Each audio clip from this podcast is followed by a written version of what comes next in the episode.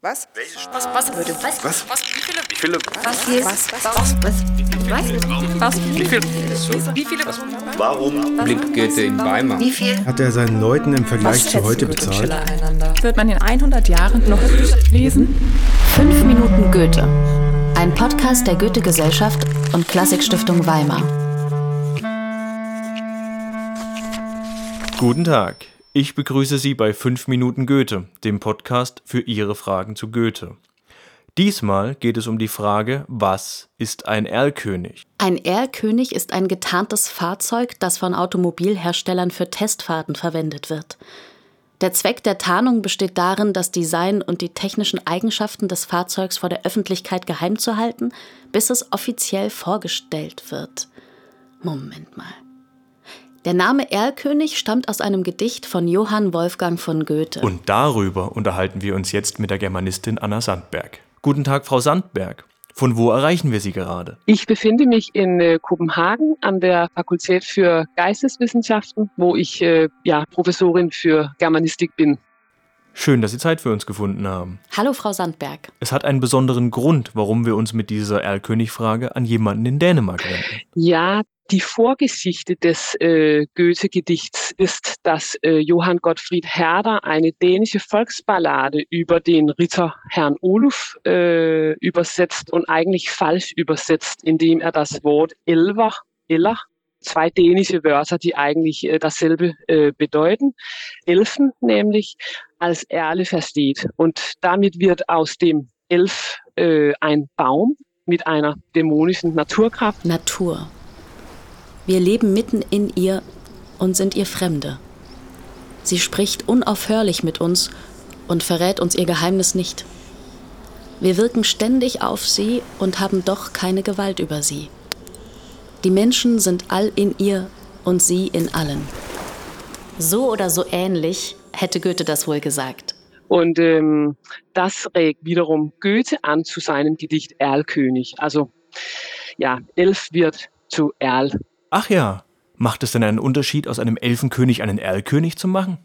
Also obwohl der Erlkönig als Baum zu verstehen ist, ist, ist es ja ein sehr, eine sehr dämonische Figur, eine, eine gefährliche Kraft, die in seinem Gedicht den Jungen entführen will. Deshalb würde ich schon sagen, dass das aus den Elfen eher eine, eine ja, dämonische Natur wird, wo die Elfen vielleicht so mh, märchenhafter sind. Dämonisch, Dämon, gutes oder böses bewirkendes überirdisches Wesen oder dem Menschen innewohnende, schicksalbestimmende Macht.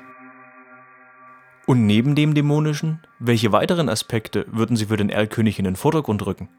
Es ist ja ein sehr, äh, eigentlich schon sehr beliebtes äh, Goethe-Gedicht im, im, in der dänischen Schule und auch hier an der Uni, äh, weil es eine Einfachheit hat, aber auch ein ähm, sehr packendes Drama ist. Also wir hören eine sehr spannende Geschichte über einen Kampf zwischen Vater und Erlkönig äh, um den Sohn. Es ist aber auch eine Geschichte äh, der Verführung und eine Geschichte über Wahrnehmung, denn es gelingt ja Goethe, äh, beide Welten darzustellen, also die Welt dieser unheimlichen Natur und dann die Welt der Rationalität. Und beide Welten haben ja Gültigkeit. Es wird nicht entschieden, welche äh, Perzeption die richtige ist. Deshalb ist es auch ein rätselhaftes Gedicht, finde ich. Also es gibt eigentlich schon viele Leerstellen oder Lücken. Man weiß nicht, ob der Sohn fasziniert ist vom Erlkönig oder nur Angst hat vor ihm. Und wie alt ist er eigentlich? Kann es um eine erotische Anziehung gehen oder um Entführung und um Pädophilie? Da scheiden sich bis heute die Geister. Geht es um einen tatsächlichen Übergriff oder um das sexuelle Erwachen des Knaben? Also seinen Übertritt ins Erwachsenenleben und das Sterben seiner kindlichen Naivität? Oder Dieser Erlkönig spricht ja auch direkt zum Sohn und sagt, mich reizt deine schöne Gestalt und bist du nicht willig, so brauche ich Gewalt. Das ist schon unheimlich und ja, man kann es also als Märchen lesen und auch als äh, soziale Text verstehen, dann könnte man fragen, ob Goethe die Kindersterblichkeit der damaligen Zeit bearbeitet. Die wirklich sehr hoch war. Tatsächlich starb damals jedes zweite bis dritte Kind. Goethe gestaltet mit diesem Gedicht einen Vater, der sich um seinen Sohn kümmert und versucht, ähm, die Gefahren fernzuhalten, aber vergeblich. Und damit artikuliert Goethe ja auch äh, Vaterliebe und äh, indirekt Trauer über den Tod des Sohnes. Nun ist der Erlkönig ja auch eine Ballade.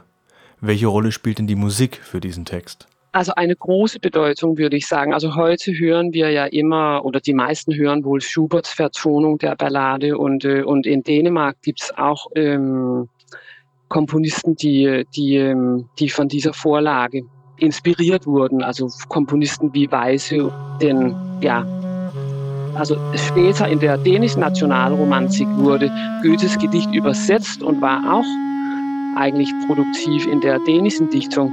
Also nur um zu sagen, dass die ähm, deutsche und die dänische Kultur in der Zeit sehr verbunden waren. Frau Sandberg, wir danken Ihnen herzlich für Ihre Antwort auf die Frage, was ist ein Erlkönig?